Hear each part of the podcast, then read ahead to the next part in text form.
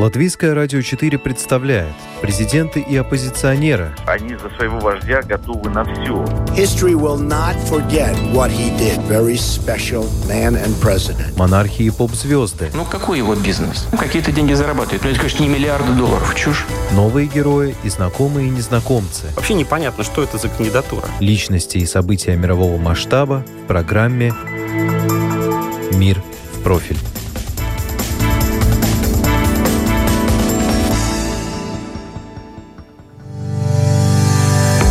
AstraZeneca, Гамковидвак, Модерна, Коронавак, Спутник Ви, Эпивак Корона и, наконец, Pfizer. Все это вакцины от коронавируса. Всего, по данным Всемирной организации здравоохранения, на данный момент ведутся клинические испытания 48 вакцин. Сколько препаратов, столько и мнений, какая лучше. Гонка идет за проценты эффективности. Разработкой занимаются фармацевтические компании, университеты, научные центры и институты. Но за конкретными медикаментами стоят люди, ученые. Это программа «Мир в профиль», и сегодня я, Яна Ермакова, расскажу, кто и как работал над одной из вакцин от коронавируса и каким будет ее применение. Историей научного и личного успеха называют препарат от BioNTech и Pfizer – Разработка вакцины стала полностью заслугой немецкого стартапа BioNTech под руководством супружеской пары с турецкими корнями Угур Шахин и Аслем Тюриджи.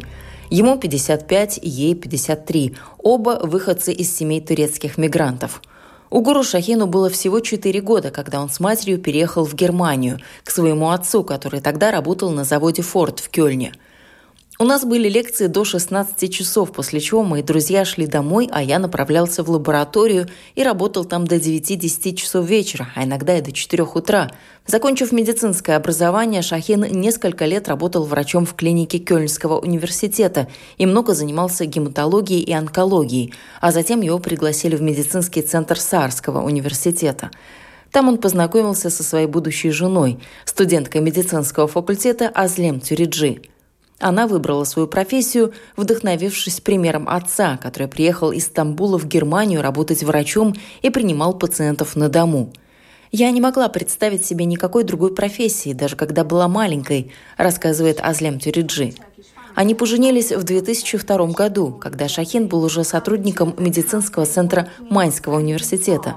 Даже в день свадьбы, по рассказам, он работал в своей лаборатории.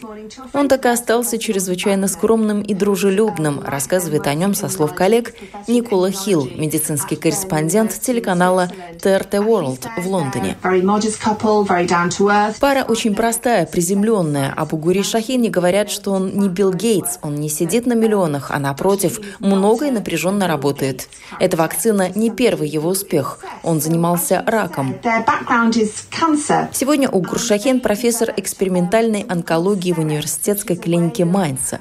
Он основатель и генеральный директор BioNTech. Азлем Тюриджи, его жена, главный исследователь, который отвечает за клинические разработки. До сих пор их научные усилия были в основном сосредоточены на исследованиях рака, но с началом пандемии компания приступила к разработке вакцины от COVID-19. В январе, прочитав в научном журнале «Ланцет» о быстром распространении коронавируса в Китае, Шахин понял, что это превратится в полномасштабную пандемию – Изучив данные, он поручил своей команде, в которой более 400 сотрудников, работать над вакциной. Ученые отменили свои отпуска и приступили к работе. На планете не очень много компаний, которые имеют возможности и компетенцию делать это так быстро, как можем мы.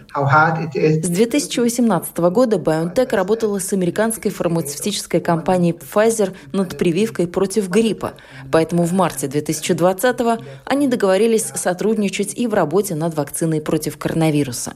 То, что Pfizer – партнер достойный, подтверждает и инвестор Андрей Ванин. Новость о вакцине всколыхнула мировые фондовые рынки, после чего Ванин и начал внимательно изучать, над чем же работает Pfizer. Какие лекарства сейчас разрабатывает Pfizer? Куча, обратите внимание, различных, называется молекул, а в будущем это будет лекарство. Иммунология – два листа. Дальше. Внутренняя, медицина внутренних органов. Онкология. Три листа. Дальше. Редкие заболевания. Вакцина ковид, третья фаза, тут ускорена. А тут, посмотрите, еще куча не столь известных вирусов, против которых Pfizer тоже уже на третьей стадии исследования этих вакцин. Более 25 лет супруги ученые из BioNTech Азлем Тюриджи и Угур Шахин работают над технологией МРНК, которая была использована при разработке вакцины от коронавируса. Суть технологии разъясняет молекулярный биолог, основатель Сендай Виролитикс Ольга Матвеева. Их вакцины основаны на так называемой генетической платформе. Это вакцины, которые содержат только вот шаблон для РНК, которая является шаблоном для синтеза основного антигена коронавируса шиповидного белка. И эти вакцины все-таки легче технически производить. Для них не нужно ни клеточных линий, ни яиц. И такого рода вакцины, они новые, экспериментальные. Не было еще никаких одобренных вакцин, основанных на этой технологии. Кэролайн Гемс – одна из добровольцев. Ей 31 год, живет в Берлине. Девушка участвовала в третьей третьей фазе клинических исследований и протестировала на себе новую вакцину Pfizer. В интервью Deutsche Welle она рассказала о том, как себя чувствует. У меня не было никаких побочных эффектов, кроме тех, что бывают при обычной вакцине от гриппа. Один вечер я чувствовала сильную усталость, и температура была на градус выше нормы. Вот и все. В общем, чувствую себя хорошо и счастлива, что все прошло успешно. Но, несмотря на это, я никак не изменила свое поведение и соблюдаю все меры предосторожности, что и до вакцины. Ношу маску, придерживаюсь социальной дистанции, мою руки. Вместе с тем я рада, что наметился свет в конце туннеля. Всего в исследовании приняли участие более 43 тысяч человек разных возрастных групп из шести стран – Клинические испытания любой вакцины, как правило, проходят в три фазы. В первых двух фазах участвует небольшое число добровольцев. Изучается безопасность вакцины, побочные эффекты, ее способность вызвать иммунный ответ, а также подбирается правильная дозировка.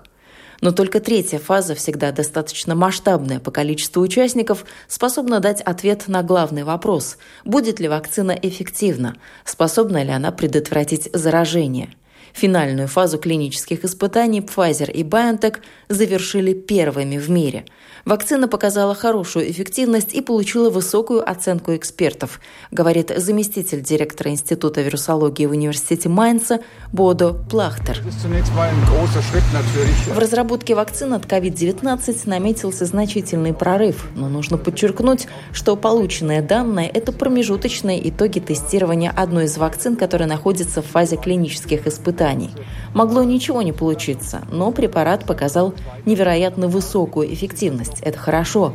Вакцина разрабатывалась быстро, но у нас было достаточно испытуемых, чтобы убедиться, что препарат не вызывает побочных эффектов и, надеемся, не вызовет и в дальнейшем. Единственным достаточно частотным побочным эффектом у привитых была сильная усталость. Она проявлялась у 3,5% человек. Головную боль ощущали 2% испытуемых. Сначала вакцину Pfizer признали эффективной на 90%, затем оценку повысили до 95%.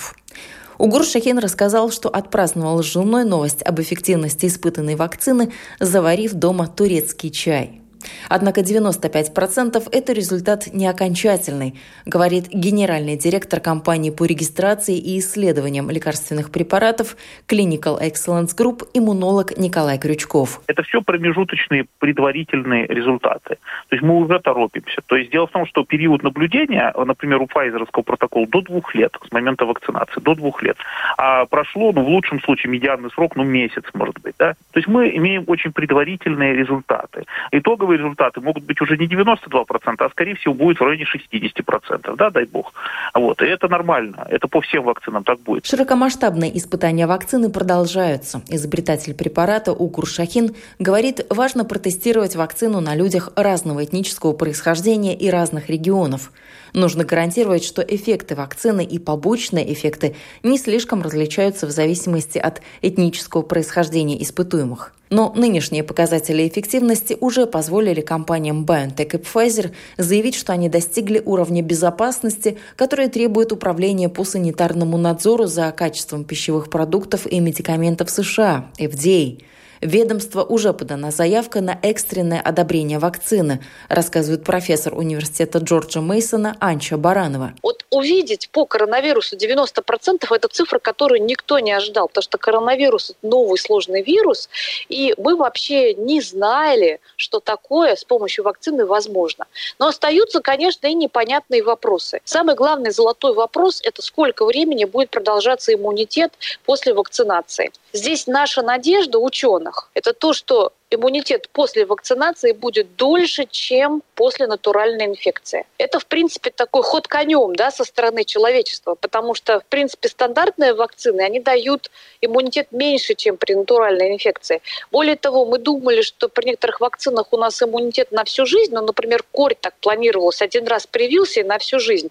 Но мы сейчас уже знаем, что бывает корь во взрослом состоянии, ограничение распространения этой инфекции достигается не тем, что у нас э, иммунитет длинный на всю жизнь, а тем, что мы просто много народу вакцинировали, и поэтому у нас корень не очень сильно распространяется. Однако не в процентах дело, продолжает профессор. Отрадно то, что результаты превзошли ожидания. Вот эта вот новость, она была хороша не просто тем фактом, что у нас вакцина какая-то появилась, и вот, наверное, скоро будет одобрена. Потому что я напомню, пока она не одобрена еще, мы ждем решения FDA, которое будет где-то до начала декабря нам дано. Но главная часть хорошей новости – это то, что никто не ожидал, что вакцина покажет эффективность в 90%. То, что мы изначально закладывали, ученые, да и FDA тоже формально такую планку выставила, что вакцина, которая может быть одобрена, должна быть эффективна 50% и более. Вакцина Pfizer предполагает схему из двух доз, которые вводятся человеку с разницей в три недели. Иммунный ответ вырабатывается через 7 дней после второй дозы.